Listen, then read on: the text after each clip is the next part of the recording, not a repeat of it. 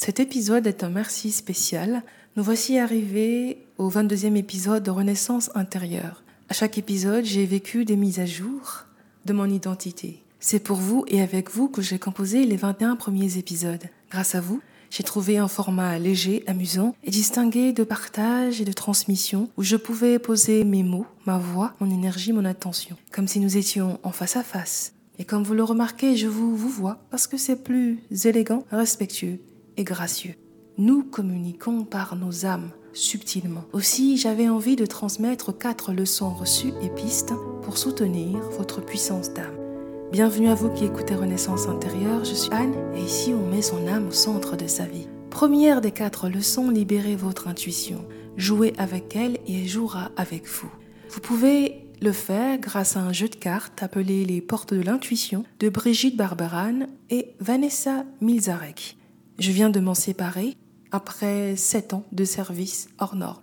Dans ma vie, ces cartes ont été une force, un appui. Il y a eu des moments où, après un tirage, j'avais des réponses à des questions qui provoquaient un si grand choc que je passais de l'incertitude à la fois la plus absolue, comme de savoir par avance à mes débuts que je serais accepté au concours d'entrepreneuriat social de l'essai, ou que le projet que je défendais allait gagner un prix. Ces cartes, pour moi, après sept ans, ont rempli leur mission. J'avais une intuition inconsciente, et j'en parle parce que il se peut que ce soit votre cas ou pas. Ces cartes nous permettent de nous rendre compte que nous ne connaissons pas. Et pourtant, il y a tellement d'informations que nous pourrions recevoir si nous étions plus réceptifs, si nous nous organisions à créer chaque jour une conversation avec notre âme et l'âme du monde. Si vous ne vous sentez pas intuitif, achetez ces cartes. Si vous vous sentez intuitif, achetez ces cartes. Quels que soient vos projets. Deuxième leçon, soyez, acceptez d'être, même si c'est inconnu pour vous. Elle est là votre raison d'être unique être. Plus vous êtes, plus vous devenez le permetteur. Vous permettez aussi à d'autres d'être. Vos potentiels sont dans qui vous êtes. Si vous m'écoutez depuis quelques épisodes, vous savez que vos valeurs sont votre boîte de Pandore au sens mythologique, c'est-à-dire que si vous suivez vos valeurs et les incarnez, elles vous montreront une dimension de vous que vous ne connaissiez pas. Le principe de polarité fait que nous apprenons à être en expérimentant ce que nous ne sommes pas. C'est l'obscurité qui donne le courage de frapper à la porte du soi et du plus grand que soi. Réapprendre à être pour soi-même et pour les autres. Revient alors le souvenir de qui vous êtes vraiment. Plus vous êtes vous-même, plus vous devenez visionnaire aussi. Vous avez une vision élargie, simplifiée, précisée, peaufinée de votre vie. Et votre vie devient votre plus belle entreprise. Chaque réalisation devient un objet ou un service. Et dans cette vie, vous êtes le CEO. Plus vous êtes, plus vous êtes plus vrai avec vous-même. Vous sortez des sentiers battus. Vous vous séparez naturellement de beaucoup. Simplifiez le reste de votre vie. Apprenez à dire non. Apprenez à vous aimer à un point où l'amour des autres devient un bonus, pas un besoin, pas une nécessité. Vous allez apprendre à ne plus négocier où vous allez. La fabuleuse actrice euh, canadienne d'origine coréenne Sandra Oh, dans une interview, dit ceci pour ses auditions de la série américaine Grey's Anatomy et d'autres séries télévisées. Je m'exerçais à demander ce que je voulais et j'étais prête à partir si je ne l'avais pas. Pour faire partir des acteurs de Grey's Anatomy, elle a dit non au rôle de Miranda Bailey et demandé celui de Christina Young. Puis, lorsqu'on a communiqué le cachet pour le rôle, elle a fait savoir le cachet qu'elle voulait un montant bien supérieur à ce que la production avait prévu et elle l'a reçu.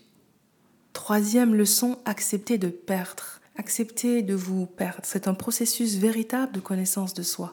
Et vous apprendrez que perdre est juste une transmutation. Tout dans la vie est échange. Cet épisode 22 est comme le 22 dans le tarot de Marseille. Le mât, le voyageur qui s'aventure vers son grand œuvre avec liberté et libération des contraintes.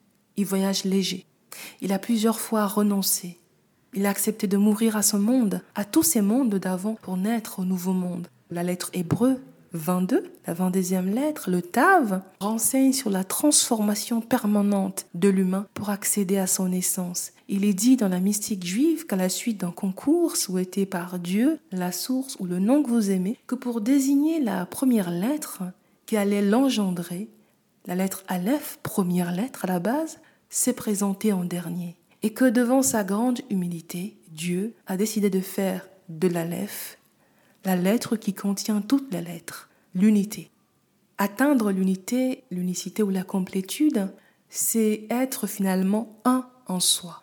Le soi est le plus grand que soi, humble et puissant, leader et vulnérable, spirituel et matériel. C'est ça. L'unité de la c'est la conjonction de coordination que nous sommes toujours, vous et moi, nous tous, et ET. Accepter de se perdre vous apprend que vous êtes rien et tout. Un rien qui est silence et non absence. Mourir est requis.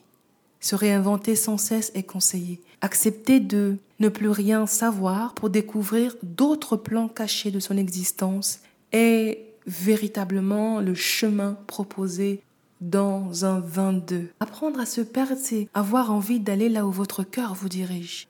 Et nous n'avons au final que deux grandes facultés qui sont simples, mais qui nous sont demandées constamment de développer. Et hélas, l'école ordinaire ne nous a pas appris à le faire. C'est la faculté de penser et la faculté de ressentir.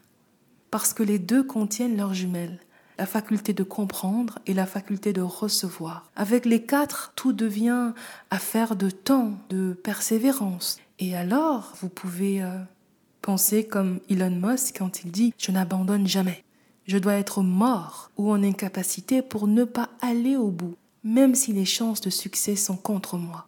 C'est un peu en fait comme ce podcast. J'ai commencé ce podcast avec peut-être euh, une audience ultra limitée, mais j'avais envie de le faire parce que c'est un format que je trouve bien plus simple, bien plus intime ou intimiste, bien plus élégant aussi. Et en même temps, ce podcast est la fin d'un premier apprentissage qui a eu lieu avec des articles de blog, avec des premières vidéos. Il est aussi le début d'un apprentissage supérieur. Avant, j'apprenais à laisser couler les mots. Maintenant, j'apprends à tisser les expressions de l'âme, la mienne et celle des autres. Quatrième et dernière leçon, vivez dans le monde des questions. À ce sujet, Chacun de vos parents a légué, vous a légué un héritage invisible. Si vous cherchez ces deux legs, ces deux legs majeurs, vous commencerez à identifier le chemin de votre mission d'âme. Ne leur demandez pas, ne leur posez aucune question. Demandez à votre âme pourquoi eux. La meilleure réponse ne sera pas forcément la plus rapide à trouver. Plus vous vous posez des questions, plus chaque rencontre devient une courroie, un canal de transmission de votre âme à vous. Le livre de la vie ne contient pas les questions. Votre âme n'a pas les questions. Si vous cherchez à poser la question la plus sincère, la plus intime, vous allez recevoir des réponses intuitivement aussi. Elles résonneront en vous comme une évidence. Je partage avec vous un mantra qui n'a jamais failli. Ce mantra est Fais-moi voir ce qui est invisible, fais-moi entendre ce qui est inaudible, fais-moi comprendre ce qui est incompréhensible à mes sens grossiers. Vous pouvez tester ce mantra quelques jours et voir comment il vous sert. Et j'espère que peut-être comme moi, vous verrez que la réalité est ce que vous percevez au-delà des apparences.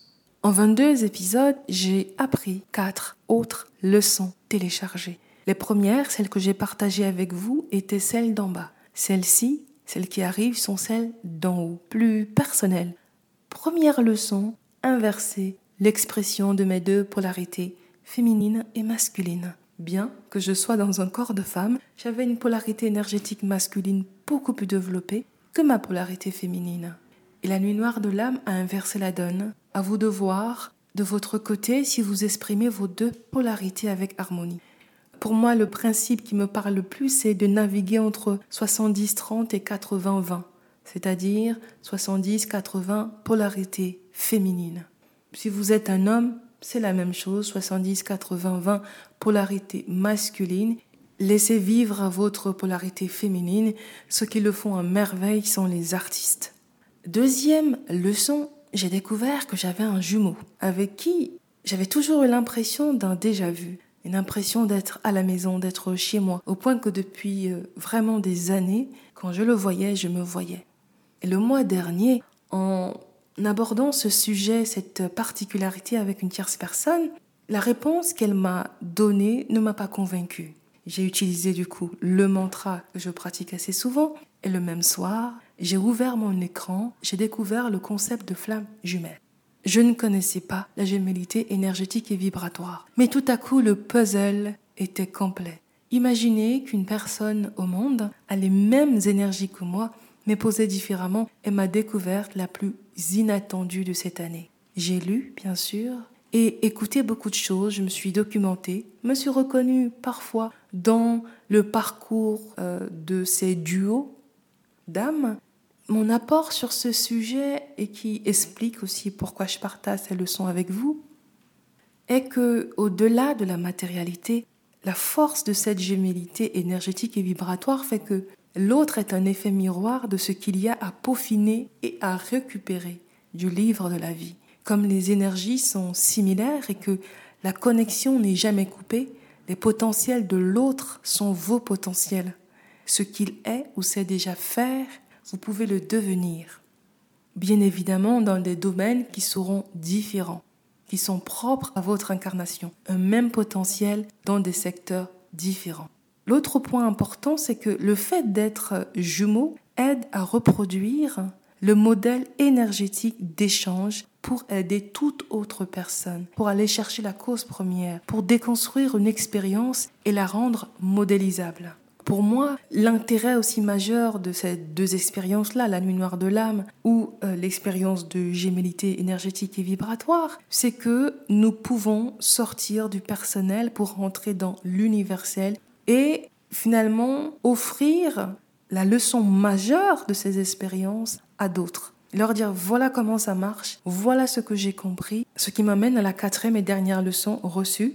Quoi que vous fassiez, commencez par le spirituel. Le spirituel est la plus belle fondation, quelle que soit votre spiritualité. Et ici, entendez sagesse, philosophie, je ne parle pas de religion. Quand vous commencez par la spiritualité, vous commencez à partir des désirs de l'âme, indépendamment de là où vous en êtes. Et du coup, vous donnez mandat à votre âme et à l'âme du monde de vous faire voir la réponse. Vous donnez mandat à l'univers de mettre en scène toutes les étapes à parcourir pour matérialiser la réponse. Et comme les réponses sont inspirées, vous agissez aisément. La spiritualité, c'est l'être, c'est l'essence de ce que vous voulez vraiment avant leur matérialisation. L'épisode 22 est maintenant terminé et la deuxième saison Hymne à l'authenticité touche à sa fin. Merci beaucoup d'être resté avec moi pendant ces 22 premiers épisodes. Merci beaucoup pour votre écoute.